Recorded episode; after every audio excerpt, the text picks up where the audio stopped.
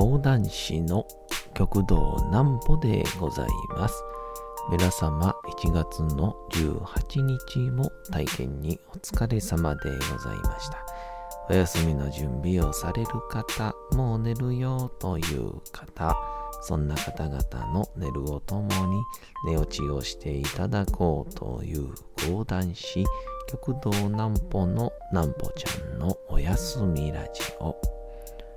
このラジオは毎週月曜日から金曜日の21時から音声アプリサウンドクラウド、Spotify、Amazon Music、Podcast にて配信をされております。皆様からのお便りもお待ちしております。お便りは極道南歩公式ホームページのおやすみラジオ特設ページから送ることができます。内容は何でも結構です。ねえねえ聞いてよなんぽちゃんから始まる皆様の日々の出来事や思っていることなどを送ってください。ご希望の方にはなんぽちゃんグッズプレゼントいたしますので、住所、お名前お忘れなくと。えー、いうことで、あのー、昨日ですね、えー、僕のえー、大学の時の、えー、後輩であります。えー、まあ、ちょ本名を言うと、ちょっと微妙そうなんで、まあ、あだ名で言うと、くまくんって言うんですけど、その男がですね、こう、こう、自立支援というか、えー、こう、不登校時、学校に、まあ、何らかの理由で行けなくなった子たちのサポートっていう場所を運営してるという場所に行って、えー、ちょっとちょっと素敵なあ企画が生まれたんで、そのお話です。なんぽちゃんの明日は何の日？さて、明日が1月の19日でございますね。なんか、ここ1月かな。なんか、すごい時間が経ってるようで、とは言いつつも、まだ1月の19か、みたいな感じなんですけど。いきましょう。空気清浄機の日。いい空気119いい空気の語呂合わせにちなんで、電気産業の促進をサポートしている日本電気工業会が1月19日に記念日を制定しております。暖房などの使用でこもりがちな部屋の空気をきれいに保つことで健康面でのケアを促すほか花粉の飛散が多くなる前に空気清浄機の正しい使い方を認識しておくことも提唱されておりますと。の私はまあ家電量販店でずっと、あの売ってましたからね。空気清浄機を。いや本当に今そういうその空気清浄機というんでしょうか。あの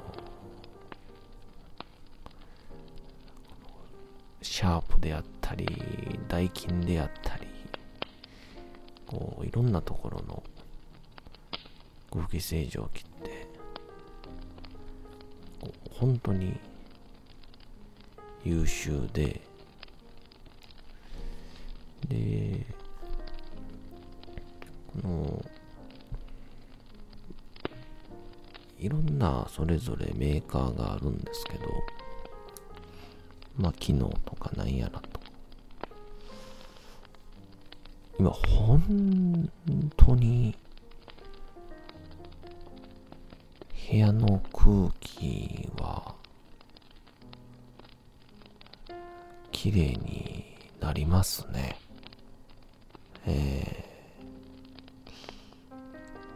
ー、あの、僕、電量販で働いてた頃ですけど、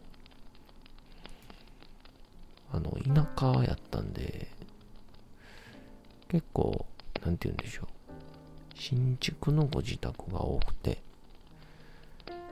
今あんまり聞かないですもんね。田舎って結構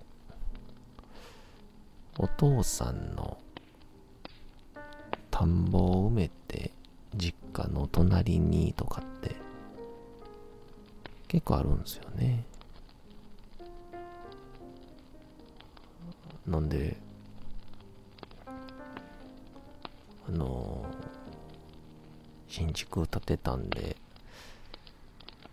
家電一式買いに来ましたみたいな。まあ、大口案件と言われるまとめ買いってやつなんですけど。それが来たら、店員は、とんでもないガッツポーズをするっていう 案件なんですけど、で、その時に、僕の何年前かな。23歳ですから、7年前ぐらいから、えー、暖房、冷房が効きやすいようにとか、えー、空気清浄機1台で済むようにみたいな感じでこの空気に対するこうなんて言うんでしょう。意識の高さみたいな。なるべくいい空気環境にしたいみたいな。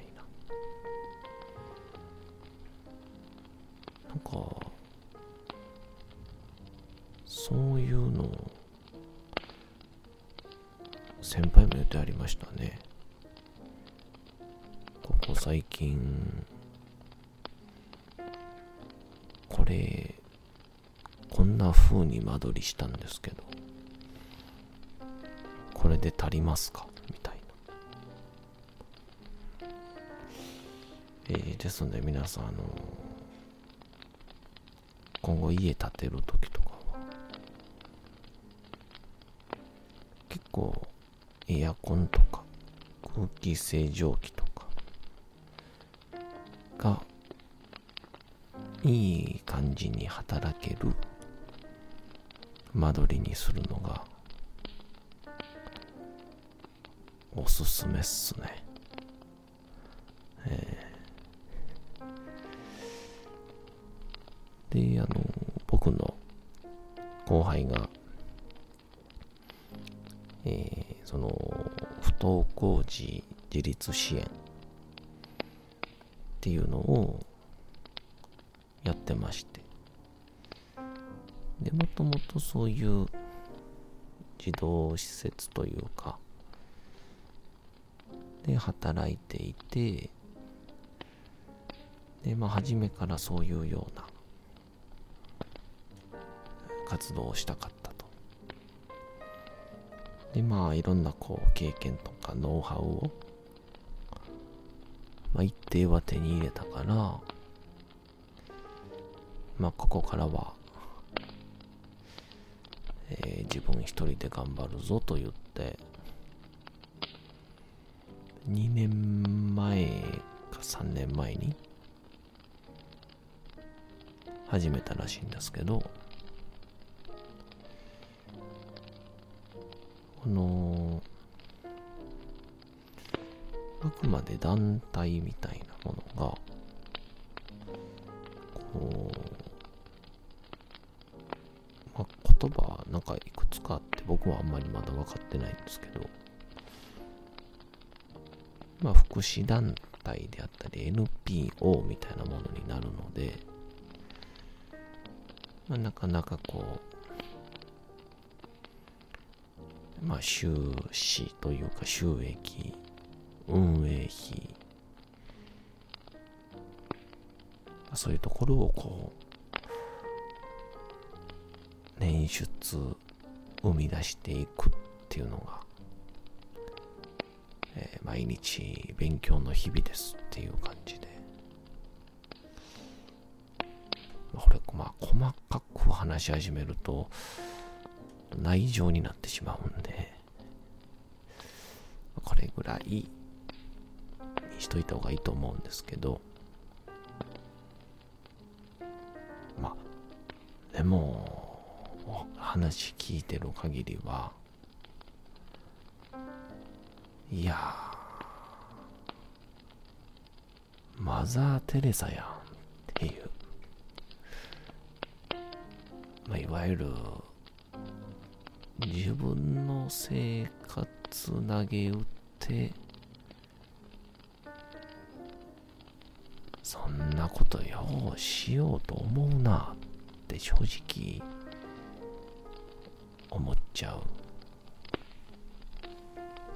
うようなことを、えー、頑張ってますっていう、えー、本当に頭の下がる、えー、会話でしたね、本当に。で、そこの、まあ、まあ、施設内のことなんで、別に、ここで、心地が解禁やらなんやらって話ではないんで言ってもいいと思うんですけど、えー、ゲストスピーカーっていうことで、この子供たちにこういろんな経験を、え、させてあげたいっていうことで、あのいろんな仕事をしている社会人。でまあ僕みたいなちょっとこう芸術関係あとはまあ演者関係舞台関係の人とかいろんな方を呼んで話をしてもらうという。ゲストスピーカーで、子供たちにいろんな体験をしてもらうっていうのをやってて、で、それの、ありがたいことに、えー、依頼をしてくれたので、えー、もちろんやらせていただきますっていうことで、で、初めは、まあ、一回行って、まあ、ワークショップじゃないけど、講談体験でも一回ぐらいやれば、まあ、本当に、ビビたるものですが、喜んでもらって貢献できるかなとも思ったんですけど、なんかお話しする中で、まあ、せっかくやから、南畝さんの講談会もやりたいですよね、みたいなことを言ってくれて、ああ、それ嬉しいな。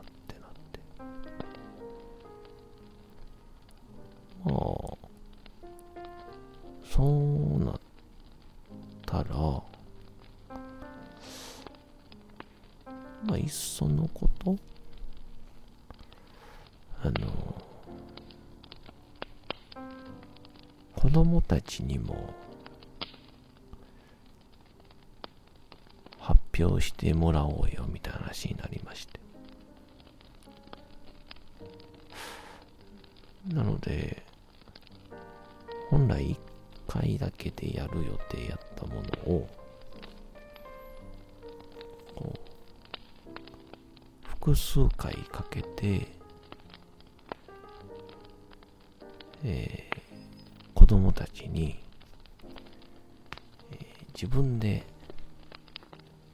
講談を作ってもらって、人前で発表するというですね、えー、まあ、今これを聞いてる方は、南波さんそんな自分の時間を使って子供たちにいろんな体験をさせてあげようなんて素晴らしいですねって思ってる方いるかもしれませんがあの僕はこれただひたすらに子供講談師になるための洗脳やと思ってやってますからね。一人でも多く小さい頃から講談に触れさせる触れてもらうのはもちろんですけどそれやったらちっちゃい頃なんか見たなの記憶で終わるんですけどやるとなまでなったらもう大事ですよね。えー、もうそんな。必ず脳に残りますから。で導かれるように講談会に入ってくるというですね、えー、餌を巻きに行くという、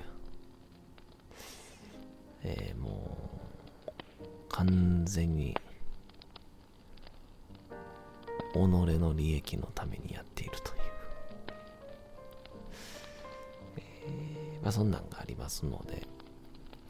ょっとまだ分かりませんけど、最後の発表会は、もしかしたら、一般の方も入れるような形になるかもしれませんので、どうぞお楽しみにということ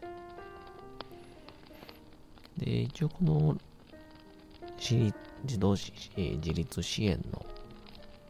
施設が、えー、ひらがなでロータスという、えー、施設で、で、一応今後運営をしていくための、えー、皆さんの協力を仰ぐ、えー、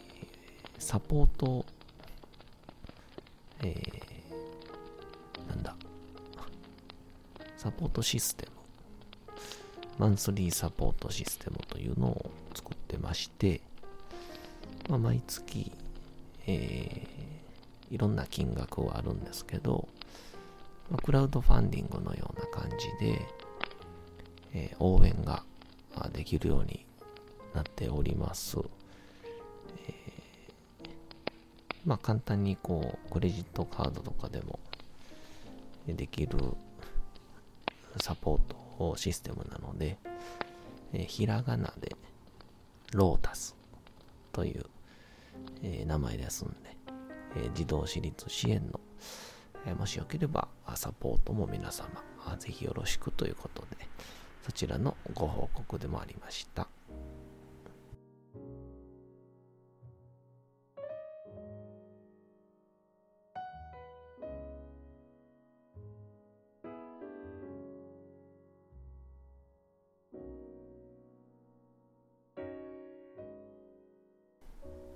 さて、時刻はうとうと朗読会の時間となりました。皆様小さい頃眠れなかった時にお父さんお母さんおじいちゃんおばあちゃんお世話になっている方に本を読んでもらった思いではないでしょうか。なかなか眠れないという方のお力に寝落ちをしていただければと毎日様々な物語小説をお届けしております。え、さて本日もお読みしますのは小説吉田松陰でございます。えー、まあ着々とこの吉田松陰の人生が動き始めているわけですが、えー、本日はどんな風になっていくんでしょうか。えー、続きというか前が気になる方はバックナンバーをアーカイブをぜひお聴きください。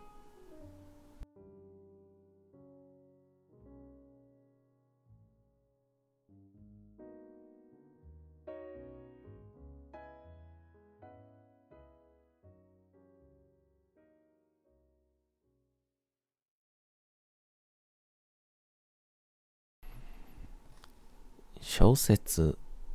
吉田松陰道門冬治というのは黒川貨幣は松陰をはじめから罪人と決めつけて自白しろというような質問の仕方をしなかったからである。言いたいことは全部言ってみろという態度をとった。その底には相手の言い分をすべて聞こうという器量の大きさというか度量があった。黒川貨幣はそういう人物である。彼は吉田松陰と金子重介に大きな関心を抱いた。今時、アメリカの軍艦に乗って現地に行ったてみようなどと考えるのはなかなか頼もしい若者だと思っていた。だから黒川が知りたかったのは動機は何かということである。まだ国際的スパイなどという存在が認識をされていない時代だから、黒川には何と言っても、この若者二人はどういう動機でアメリカへ渡ろうとしたのかということが最大の関心事だった。その意味では調べられる松陰よりも調べる黒川貨幣の方が型破りの役人だったと言っていい。吉田松陰がこの夜味わった自己嫌悪は生涯彼につきまとう。時に彼は、この実行嫌悪から逃れるために別な行動を起こす。あるいは別な思想を湧き立たせる。人間の自分を深める営みは、こういう動機によって行われることが多い。つまり、自分の過失から起こった自己嫌悪から逃れるために、それをバネとして他の方向に新しい道を開くということである。松陰の場合はそれは常に他人にとって喜びとなる道を開発することであった。あるいは自分を高める道の開発をすることであった。この時に味わった自己嫌悪をその後逆に大切にした。吉田松陰に対し、彼も初めから立派な人間ではなかったというのは辛い。また恐れたことだ。しかし私はそう思っている。どんな英傑や商人に対してもそうだが、その人が必死の思いで続ける。自分を深める営みの動機は必ず自分自身の失敗かその失敗から生まれた自己嫌悪がバネになっていると思う。その自己嫌悪のバネをどう活用するかによって優れた人とそうでない人の境目ができるのであろう。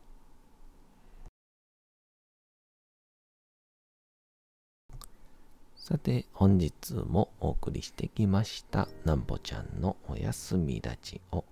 というわけでございまして、1月の18日も大変にお疲れ様でございました。明日も皆さん、街のどこかでともどもに頑張って夜にまたお会いをいたしましょう。なんぼちゃんのおやすみラジオでございました。それでは皆さんおやすみなさい。すやすやすやーん。